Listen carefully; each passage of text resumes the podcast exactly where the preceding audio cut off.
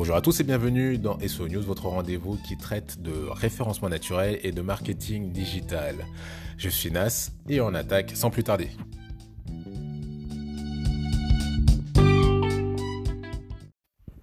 Dans un instant, on va revenir sur des nouvelles fonctionnalités qui vont arriver euh, très prochainement sur WhatsApp. Mais d'abord, euh, je vais vous parler de quelques propos qu'a tenu John Muller, donc toujours dans son podcast euh, Search of the Record.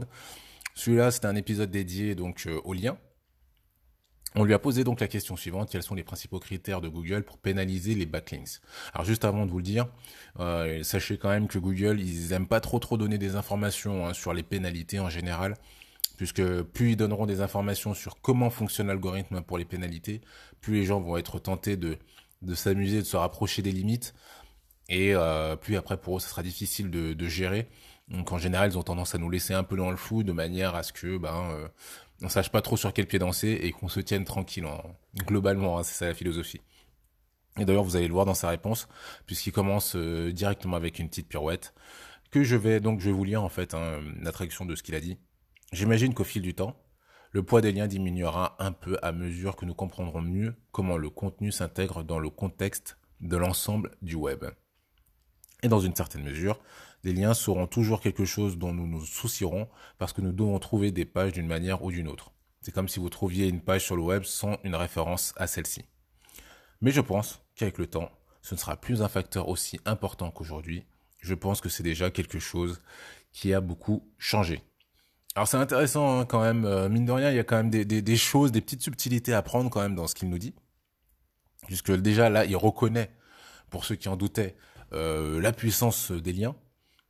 Euh, et il reconnaît que bah, Google a priori n'est pas tout pas tout à fait satisfait hein, du traitement des liens euh, et qu'ils vont sûrement donc baisser euh, l'impact de ceci.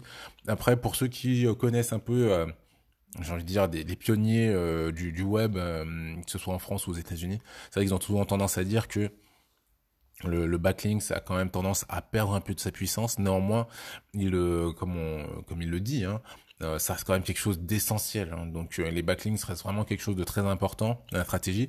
Ils vont sûrement perdre un petit peu en puissance de ce que je comprends et de ce qu'il nous dit, mais euh, ça restera quand même un critère très important. et donc, donc voilà. Et juste pour rappel, hein, pour ceux qui se posent la question sur les backlinks, il y a possibilité d'en acheter, il y a possibilité d'en trouver de X ou Y manière. Mais pour rappel, et c'est pour cette raison que que John Muller, donc le porte-parole de Google, nous, nous donne pas une réponse très très claire. Google, ce qu'ils veulent, c'est des backlinks naturels. C'est-à-dire que vous créez euh, un bon contenu et que celui-ci soit naturellement partagé.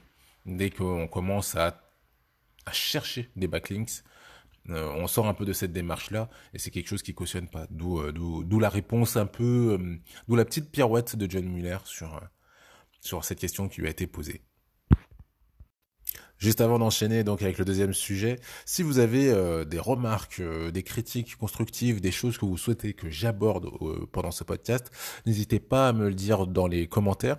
Vous avez aussi bien entendu la possibilité, si vous l'appréciez, de mettre des étoiles si votre application de podcast le permet.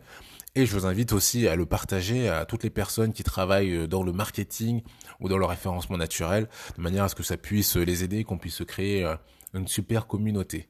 Et plus que je parle de communauté, sachez que WhatsApp va enfin lancer donc euh, euh, la fonctionnalité communauté. Ils sont en train de le déployer en fait, donc euh, vraisemblablement sur le mois de novembre, tout le monde pourrait y accéder.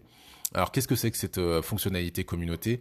C'est la possibilité en fait de rassembler des groupes dans une sorte de super groupe.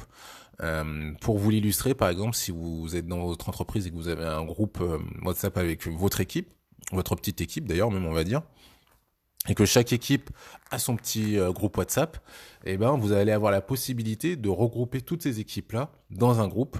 Euh, donc ça sera l'espace communauté. L'intérêt, hein, c'est surtout d'éviter aux gens euh, qui veulent se créer un gros groupe fait de personnes déjà issues d'autres groupes, de, de, le faire à la main, d'ajouter chaque personne un par un.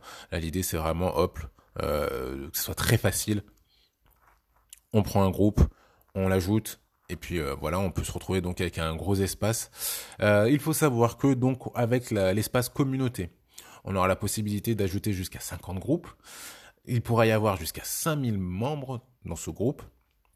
les administrateurs auront donc la possibilité de pouvoir gérer bien entendu les groupes, supprimer les membres, supprimer également les contenus médias jugés abusifs. Enfin, pardon, les contenus et les médias qu'ils estimeront abusifs.